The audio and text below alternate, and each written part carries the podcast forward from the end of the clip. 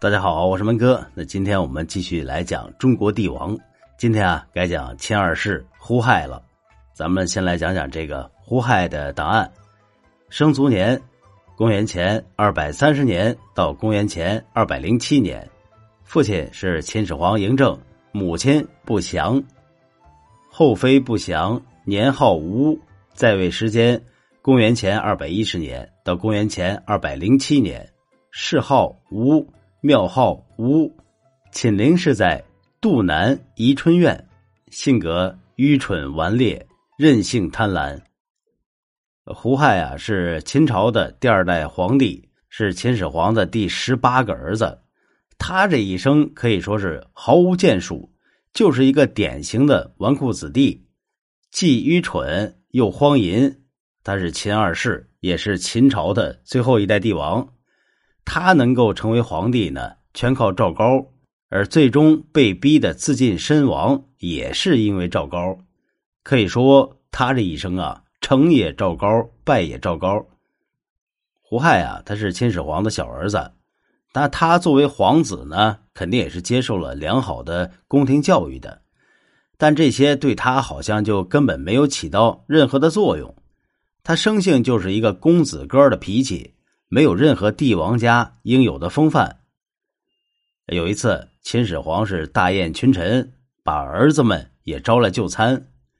呃，秦制规定，臣子朝见皇帝，入殿之前都必须把鞋给脱了，而鞋子都要有序的放在殿外台阶上。胡亥一向娇惯，根本也不讲礼仪，又喜欢胡闹。他吃饱喝足以后，就不想在大殿里面。听群臣讨论政事，就跑出去四处闲逛，在大殿外就看到整齐排列的鞋子，他一时兴起，就顺着鞋子行列边走边踢，把所有的鞋子踢的那是乱七八糟的，然后才满意的离开。后来他是做了皇帝，也是一样的胡闹，秦王朝就是在他嬉闹之中灭亡的。秦始皇的儿子众多。但是长子扶苏，始皇帝是并不喜欢他。不过作为一代帝王，为了秦家传之万世，他还是很理智的选择了众位儿子中最有才能的长子作为继承人来培养的。而胡亥啊，作为小儿子，荒淫玩乐，却和秦始皇是最像，因而很得宠爱。秦始皇在最后一次巡游的时候，胡亥这时候已经是二十一岁了。但他呢，就跟没长大似的，还喜欢玩就很想跟着父皇出去游乐。秦始皇呢，也就答应了。那这时候，公子扶苏被秦始皇就派到了北部边郡监军去了。谁也没有想到，秦始皇他会死在这次巡游归途中。呃，丞相李斯见始皇死在途中，唯恐咸阳的诸位公子争夺继承权和天下叛乱，就决定密不发丧。继续赶回咸阳，胡亥的命运从这一刻开始改写了。不过，却是因为一个叫赵高的人。赵高本是个宦官，他的父亲赵升乃是当年陪伴秦始皇的父亲子楚到赵国为质的仆人。赵高和秦始皇是同年出生，自幼相随，而且他精通御法，身高体壮，又能写的一笔好字儿。后来被秦始皇就提拔为了中车府令，掌管皇帝的车马仪仗队，是为数不多的几个深得秦始皇信任的人。但其实这家伙呀，为人是阴险狡诈、野心勃勃。始皇死的时候，传位给扶苏的遗诏就握在赵高的手里，他却密不发送。赵高想的是要篡改遗诏，借机掌控朝政。那就需要一位无能的皇子做傀儡，而胡亥就是最好的人选。那胡亥呢，胸无大志，他根本啊也就没有想过要做皇帝。赵高就巧言唆使，胡亥虽然没想过做皇帝，但一想啊，当了皇帝就可以随心所欲的享乐，也就动了夺权之心。还有李斯也是见过遗诏的，李斯作为秦朝的丞相。他给秦始皇提过很多改革的措施和建议，包括秦始皇焚书坑儒也是他建议导致的。这样因他而死的人那就多不胜数。扶苏对这些措施一直都不满，赵高就威胁李斯说：“如果扶苏当了皇帝，第一个要杀的人可能就是你。”李斯一听就害怕了，想想还真有这种可能性。他为了保命呢，只好答应支持胡亥继承皇位。于是就在赵高、李斯等人的操纵下，伪造诏书，逼死了长公子扶苏。然后胡亥登基成帝，成了秦二世了。胡亥的皇位啊，来的不正当，他自己也非常心虚，因而呢，就想到首先要剪除异己，才能真正的坐稳皇位。那已经成了宠臣的赵高就唆使胡亥采用铁血的政策。胡亥的统治那比秦始皇是更加的残忍，一场血腥的屠杀也很快就展开了。胡亥啊，首先就拿蒙恬、蒙毅他们家来开刀了。那可以说蒙家世代啊是将才辈出，为秦王朝的统一是立下了汗马功劳。胡亥决定拿他们开刀。然后呢，又以此为由头，让赵高承办此案，以致株连无数。赵高也趁机安插亲信，开始培植自己的势力。要说胡亥，他得有多蠢呢？他愚蠢的认为赵高的亲信啊，就是他的亲信。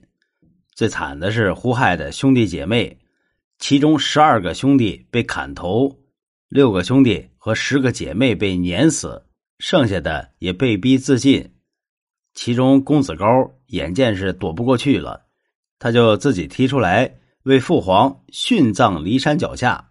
胡亥也答应了，于是他算是死的体面点的。朝中重臣、皇室子女被杀的差不多了，胡亥呢，在赵高的唆使下，又杀了大批的地方官吏，最后就连扶他上位的李斯也没能幸免。李斯揭发赵高有野心，却被赵高给反咬了一口。但是胡亥啊，他只听赵高的，最终赵高罗织了李斯的罪名，并屈打成招。在胡亥登基的第二年，李斯就被处以腰斩之刑，最后呢还被剁成了肉酱，还用极端的严刑峻法杀光了所有碍眼的人。胡亥这下感觉呃高枕无忧了，他本来呢就喜欢玩乐。现在也像他父亲一样，横征暴敛，征伐民夫，广修宫室，很快就民力枯竭。曾经强盛的秦王朝，竟然到了无人可争的地步。于是民怨渐盛，最终爆发了武装斗争。在秦二世元年（公元前二零九年）七月，征发到北边渔阳的戍卒，因为大雨而耽误了刑期。按照二世后来修改的法律啊，误了日期那就是死罪。走投无路之下，以陈胜吴广为首的戍卒毅然决然的就举起了反秦的大旗。不长的时间呢，那各地都爆发了起义，六国诸侯们也恢复国号，各自称王，纷纷反秦。而秦二世啊，这个时候还只知道玩乐呢。他以为就是几个小毛贼而已，根本就没放在心上。那下面的官员呢，怕丢了脑袋，也没有人敢说实话。野心家赵高扶胡亥上位，自然要控制胡亥，好自己掌权。胡亥做了那么多的坏事大部分都是和赵高的挑唆是有关的。他还哄骗胡亥说，当皇帝呢就应该享受，操心的事儿啊就让别人去干。胡亥啊，还真信他的这套鬼话，竟然把国事呢都交给赵高去代劳，自己就待在深宫中享乐，这样赵高就成了实际上的独裁者。胡亥做皇帝的第三年，赵高已经是不满足于做幕后皇帝了，他想踢开胡亥，自己做皇帝。为了了解大臣们对自己的态度，他导演了一出。指鹿为马的闹剧，他把一头鹿送给胡亥，说这个是马。胡亥反驳，但是很多大臣是畏惧赵高，都说是马。事后呢，赵高就把那少数说是鹿的大臣都给杀了，朝中再无人敢反对他。那可笑的是啊，胡亥以为自己得了迷惑病，找太卜掐算，太卜就瞎说，呃，是因为他祭祀的时候戒斋不好所引起的。赵高呢就骗他去躲灾，他就躲到了行宫去。就在胡亥稀里糊涂度日的时候，秦王朝的形势是越来越严峻了，各地反秦的大军是节节胜利。陈胜大军逼近咸阳，项羽楚军破釜沉舟前来决战，秦军也无力抵抗，有些将士甚至就直接投敌了。胡亥这个时候才慌了，开始责备赵高，而赵高就干脆趁机篡位。赵高的女婿严乐带人直闯胡亥的行宫，逼得胡亥抽剑自刎。胡亥最终死在了最宠信的奸臣赵高之手。胡亥死的时候挺年轻的，才二十四岁，皇帝也仅仅当了三年。死后是按照百姓的身份埋葬在了杜南，也就是现在的西安西南的宜春院中，没有庙号，也没有谥号。他的一生中呢，可以说没有做过一件像样的事儿，秦王朝也最终亡在他的手上。好了，咱们关于胡亥的事儿呢，就讲到这里。感谢您的收听，咱们下期再见。